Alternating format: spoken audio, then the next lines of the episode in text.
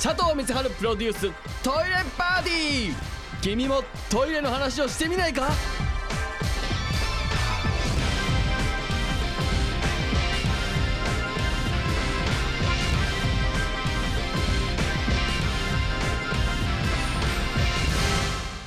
えどうも佐藤光晴でございます。メールいただいております。えー、ラジオネームアンズ大王さんから、えー佐藤さんこんばんは。えーアメトークでこの放送を知り、えー聞き始めて1ヶ月初めてメールしますと。トイレ博士の佐藤さんにどうしても伺いたいのですが我が家のトイレの便器の縁の内側裏側の水の出るところではないです。縁の内側？あリムのとこかな、えー尿石のような黄色いこびりつきが数年前からあります。こすったり泡ハイターをかけたり業務用の尿石取り洗剤でパックをしたこともありましたが何をどうしても落とすことができません。落とすところが年々ひどくなっているような気がします。目につく場所なので来客時には本当に困っています。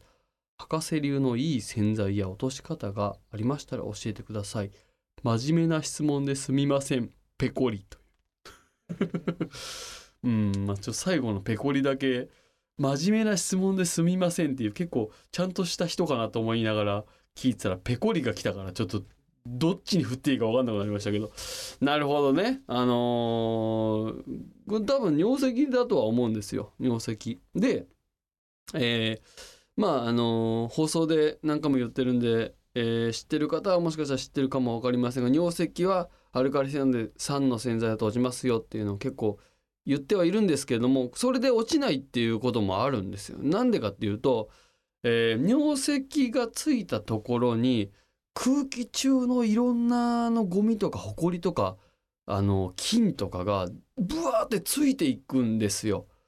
でそれで凝り固まってどんどん取れなくなっていくということが、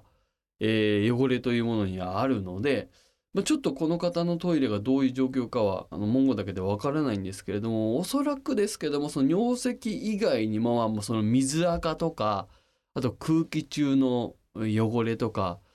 でいろんなものが化合してついちゃってるんじゃないかしらと思いますね。で結構そのなんていうんですか塩素系の洗剤もかけて、えーパックもしたということをね言ってその湿布法っていうねうんちょっと時間を置いて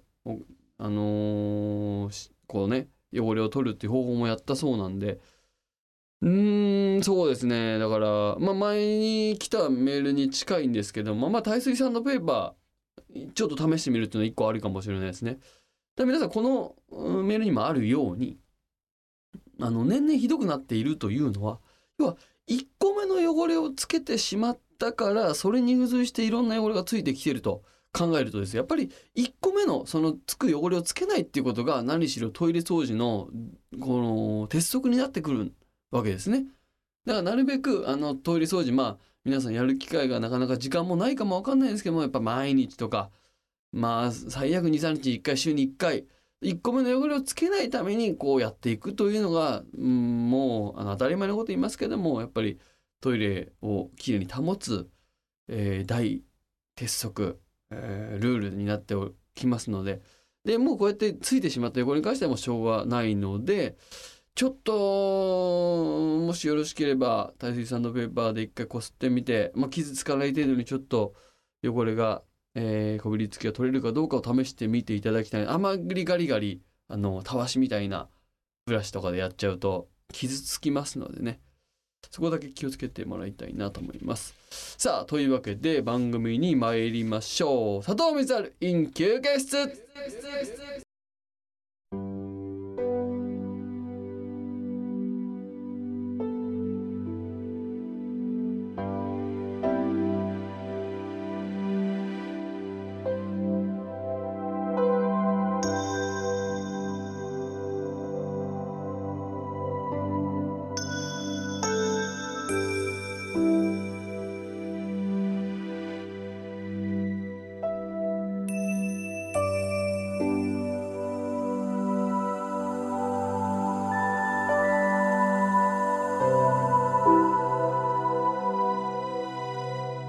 佐藤光晴プロデューストイレパーティー。君もトイレの話をしてみないか？